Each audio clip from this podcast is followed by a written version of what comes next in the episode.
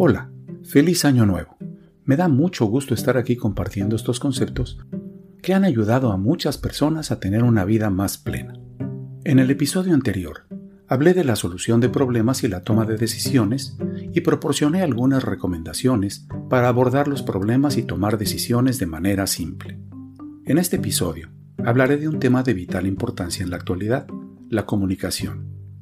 Alvin Toffler, autor de La Tercera Ola, señaló que empleamos cerca del 80% del día escuchando, hablando, escribiendo y estableciendo relaciones con la gente en intercambios de comunicación que pueden ir de 150 a 300. De acuerdo con lo anterior, la pregunta importante que surge es, ¿sabes cómo comunicarte? Cualquiera diría, por supuesto, claro que sí. Sin embargo, hay una gran diferencia entre comunicarse y comunicarse efectivamente.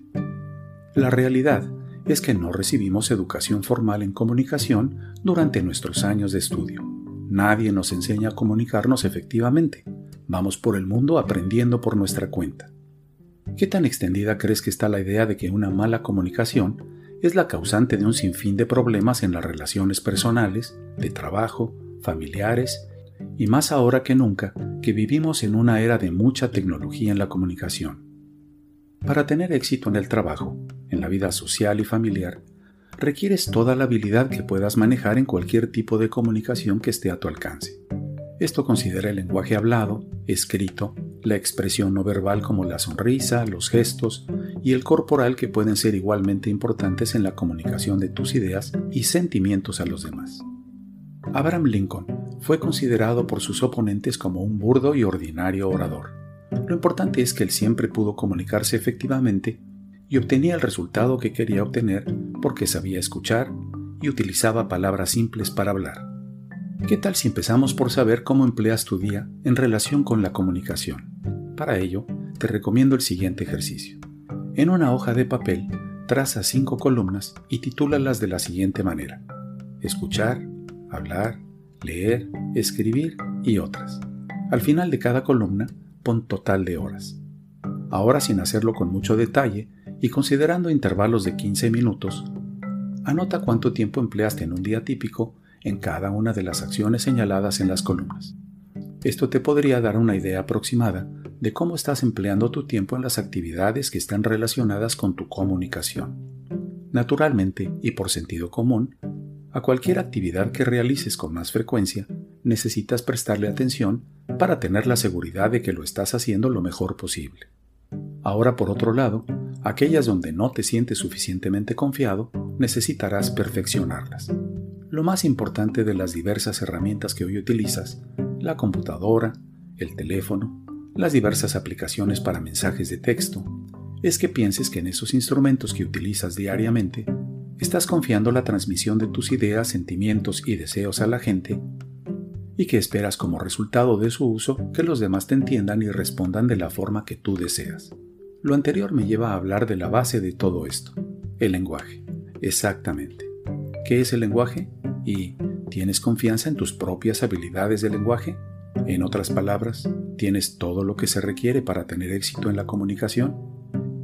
Uno de los legados más importantes de nuestros ancestros, desde la era de las cavernas, es el lenguaje y realmente no nos ponemos a reflexionar acerca del lenguaje. Todos esencialmente podemos hablar y esa habilidad se desarrolla más o menos automáticamente. Incluso un niño pequeño puede expresarse con palabras.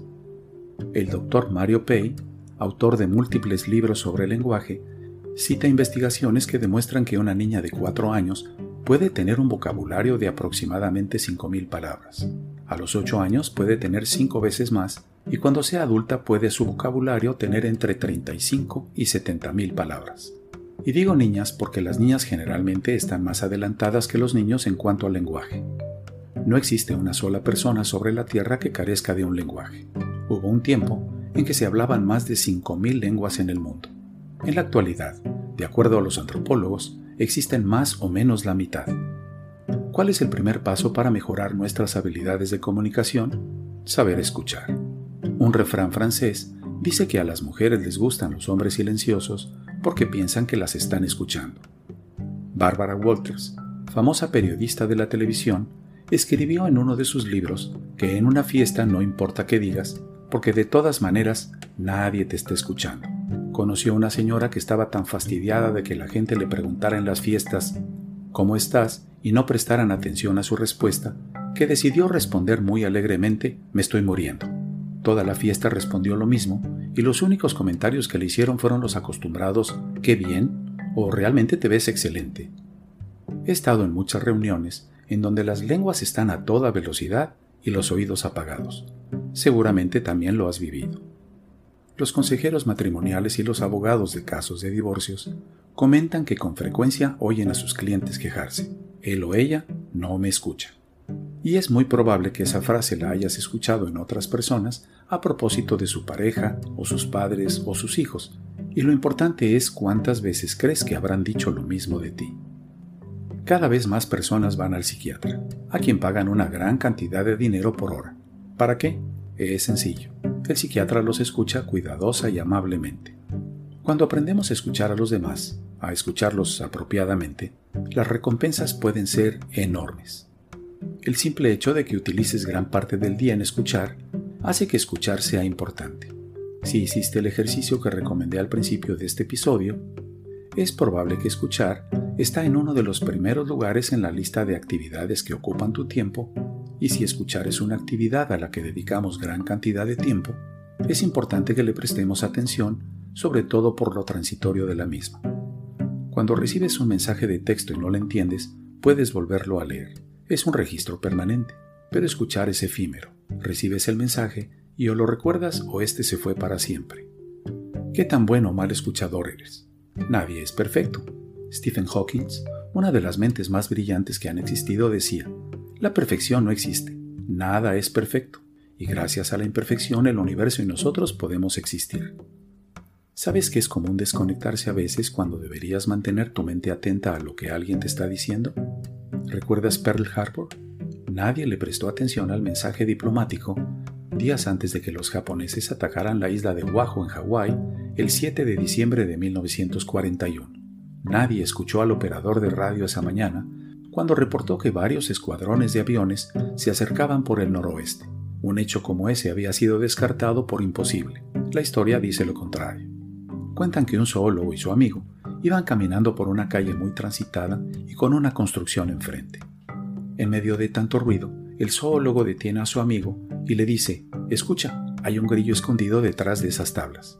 El amigo muy sorprendido le preguntó, ¿cómo puedes escuchar el zumbido de un pequeño bicho en medio de tanto ruido? La respuesta fue muy simple. No me gusta el ruido de los autos y de la construcción, pero un grillo es como música para mis oídos.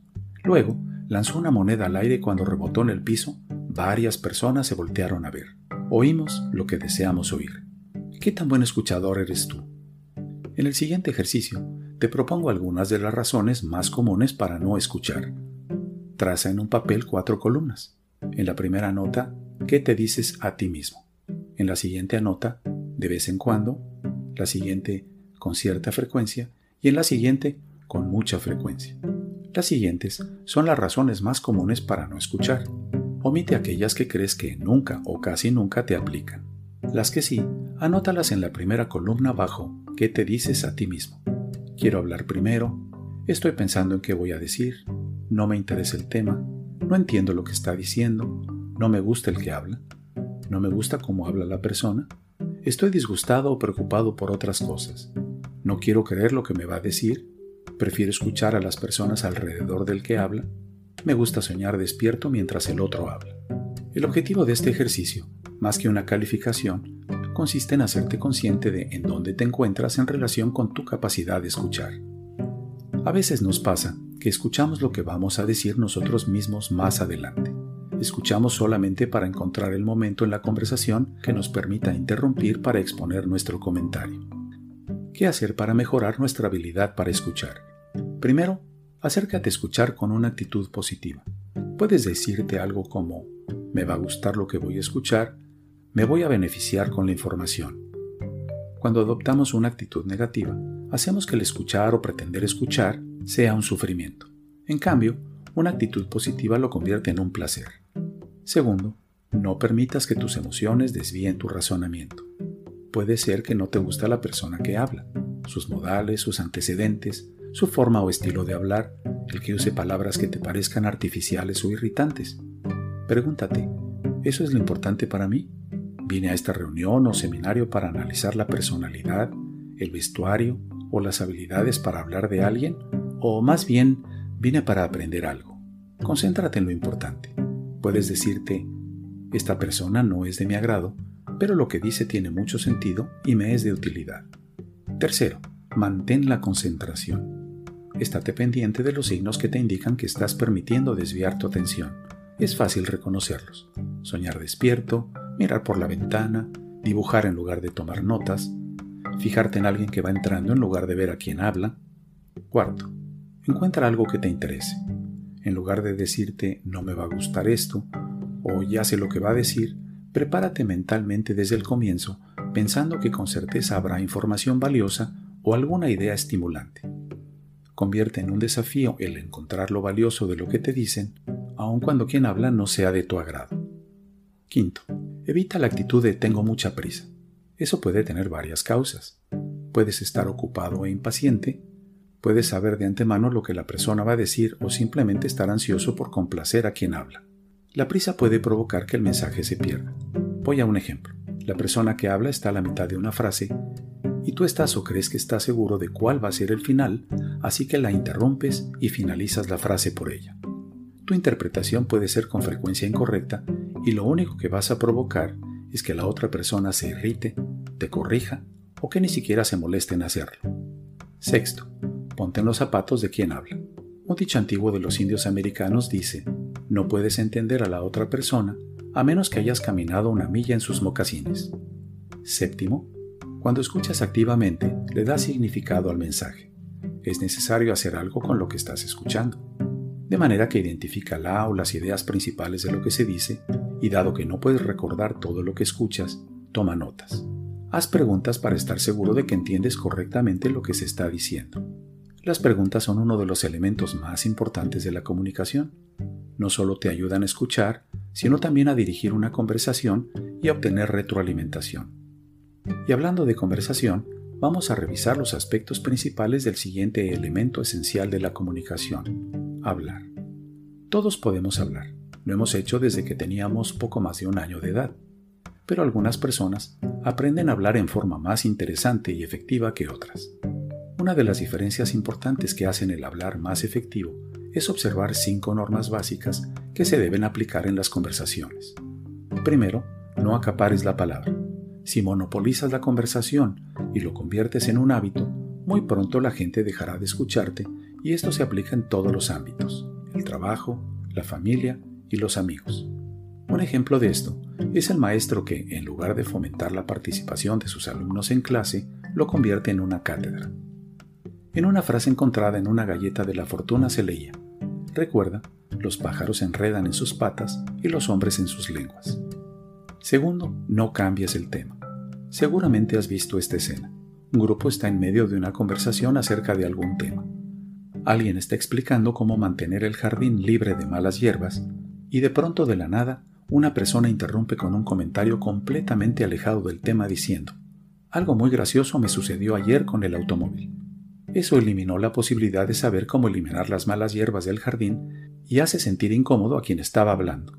Tercero, no interrumpas las frases de los demás. Esta clase de interrupción no es el resultado del desinterés, como lo es en el caso del cambio de tema, pero también puede ser considerada una descortesía.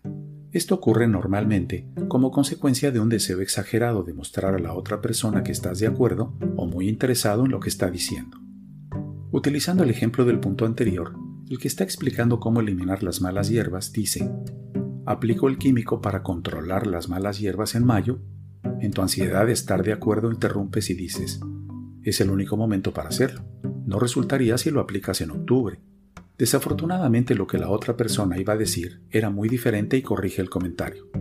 No, comienzo en mayo porque de esa manera me da tiempo de aplicar el producto de nuevo en septiembre. He encontrado que, Nuevamente interrumpes la frase diciendo, mientras más veces se aplique mejor. La otra persona ya irritada te corrige. No, yo tengo cuidado de no hacerlo en exceso para evitar quemar el pasto. Aplico la mitad en mayo y la otra mitad en septiembre. Esto funciona mejor que aplicarlo todo de una vez. Sugerencia, interésate en el tema y evita emitir conclusiones que pueden ser incorrectas. A las personas les gusta que se les permita terminar de hablar. Cuarto, controla tu mal genio. Una buena manera de terminar completamente una conversación y a veces también una relación es cuando perdemos el control al discutir un tema. Discutir requiere hacerlo con habilidad, sin elevar la voz y sin insultos. Cuando nos desesperamos, lo único que hacemos es hacerle sentir a la otra persona que posiblemente está en lo correcto. Expon tus razones de la manera más calmada que sea posible. Sobre este punto te propongo algunas recomendaciones. Silencio. Es una simple y excelente forma para quitarle fuerza a una afirmación que consideras absurda y acalorada, y no significa que estás de acuerdo, solo estás dejando claro que no deseas continuar con un tema irrelevante. Preguntas. ¿Quieres darle la vuelta a un argumento? Utiliza preguntas como ¿Por qué ocurre eso? ¿Qué significa eso para ti? ¿En qué te basas para afirmarlo? ¿Cómo puedes explicarlo? Este método de usar preguntas logra dos cosas. Primero, calma los ánimos y la discusión se volvió acalorada. Le da oportunidad a la otra persona de decir todo lo que desea y calmarse gradualmente.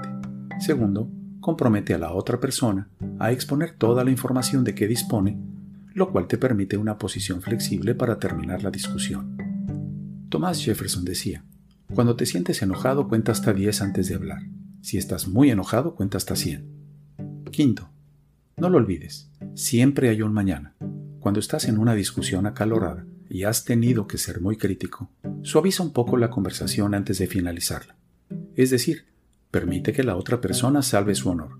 No quiere decir que tienes que ceder en tu posición. Tal vez tú tienes la razón, pero terminar con un aun cuando no estoy completamente de acuerdo, respeto tus puntos de vista. Le permite a la otra persona retirarse sin resentimiento, porque a pesar de haber perdido la discusión, la trataste con educación y respeto. Recuerda, mañana quizá tendrás que comunicarte y tratar con ella nuevamente. Un proverbio antiguo decía, cuando una palabra ha salido de tu boca, ya no puedes tragarla nuevamente. Observar las reglas anteriores hacen de la persona un buen conversador, alguien con quien la gente desea hablar. Muy bien, vamos ahora a la siguiente parte. ¿Cómo hacerse entender claramente? ¿Dijiste lo que creo que dijiste? ¿O pensé que había oído lo que creí que ibas a decir? En una de las empresas para las que trabajé, tuve la oportunidad de escuchar una conversación de un gerente con un subordinado que venía haciendo su trabajo mal tan mal que estaba a punto de correrlo si no corregía algunos de los puntos que ya le había advertido. He de decir que el gerente trató el tema con el mayor cuidado, diciendo algo bueno antes de hablar de lo que estaba mal. Le dijo, Martín, has mejorado muchísimo tu puntualidad. No has llegado tarde ni una sola vez durante el mes. Pero hay otras áreas que hemos platicado que tienes que mejorar y te queda poco tiempo para hacerlo. Le detalló las fallas y le preguntó al final, ¿qué tienes que decir sobre todo esto? ¿Tienes alguna pregunta? Martín sonrió y le dijo, Tengo una sola. ¿Voy a recibir un aumento de sueldo? Me dijiste que mejoré mucho mi puntualidad y no he recibido un aumento de sueldo en mucho tiempo. Martín había escuchado lo que quería escuchar, que había mejorado en algo. Todas las partes desagradables del mensaje le pasaron desapercibidas. Es muy frecuente que descartemos o moderemos lo que no deseamos oír. ¿Cómo se tergiversan los mensajes? Una conversación terminará como muchas otras. Una versión corresponde a lo que crees que dijiste y los demás modifican el mensaje para adaptarlo a lo que desean. ¿Cuáles son los factores que provocan los malos entendidos? Altas expectativas. El mayor culpable es, yo creo que oí lo que esperaba que tú ibas a decir. Si tengo una expectativa muy fuerte al respecto de un mensaje, voy a inclinar mi mecanismo de interpretación en esa dirección. Mensaje confuso. Es posible que no expreses alguna idea claramente. El lenguaje puede ser vago o incorrecto o tal vez la otra persona no entiende las palabras que estás utilizando. La fórmula ideal para disminuir los malos entendidos es pedir retroalimentación. Es la forma segura de saber si la otra persona está entendiendo lo que estás tratando de decir. A veces, una sonrisa o el asentimiento con la cabeza de parte de la otra persona puede indicar que te están entendiendo. Sin embargo, es mejor asegurarse. A veces puede ser también una forma de cubrir el aburrimiento o tratar de propiciar que termines lo que estás diciendo. Lo mejor es confirmar que tu mensaje está siendo claro y entendido, de manera que haz preguntas pidiendo retroalimentación. No te conformes con preguntar ¿me entiendes? o ¿de acuerdo? Puedes usar frases que requieren una respuesta de la otra persona con palabras y que te permite verificar que efectivamente te entendieron. ¿Qué crees que deberíamos hacer con esto que te propongo? ¿Cómo vas a hacer lo que te propongo? Hay que decidir las prioridades. ¿Qué debería ser primero, segundo, etcétera? Espero haber sido claro. ¿Cómo ves la situación? Este es mi punto de vista. ¿Cómo lo describirías tú? O para estar seguros, ¿por qué no me repites en tus propias palabras lo que acabo de decir? Si estás tratando de enseñar a alguien a que haga algo que le propones, lo mejor es usar el método de los cuatro pasos. Te digo qué vamos a hacer, te muestro cómo se hace, te permito que tú lo hagas y te digo cómo lo hiciste. Recuerda que las palabras a veces nos pueden tender trampas y también pueden ser maravillosas. Todo depende de cómo las utilizas y que también las entiendes tú. Y naturalmente las mismas recomendaciones se aplican al escribir, sobre todo cuando usamos lo que está más en uso en estos días, comunicarnos a través de diversas aplicaciones de texto. Algunas recomendaciones finales para una buena y efectiva comunicación. Si quieres llevarte bien, trabajar bien y vivir bien con los que te rodean, tienes que ser un buen comunicador. Di algo que valga la pena decir. Dilo bien de manera que alguien se beneficie con lo que estás diciendo. Aprende a usar las herramientas a tu disposición. El lenguaje, los mensajes de texto, las llamadas telefónicas. Y la base de decirlo bien es hazlo con sinceridad. La mejor comunicación entre dos personas es cuando ambas son sinceras, una con el deseo sincero de escuchar y la otra con el deseo sincero de compartir. Para decir las cosas bien, hay que practicarlo una vez y otra vez y otra vez hasta que desarrolles la habilidad de hacerlo bien. Mientras más conocimiento tienes de lo que vas a decir, mejor, porque te va a permitir ser breve en lo que quieres transmitir y por ello más efectivo. Y trata de aumentar tu vocabulario. Si tienes un vocabulario reducido, es difícil poder describir lo que quieres comunicar. Cuando veas o escuches una palabra nueva, no te permitas dejarla pasar.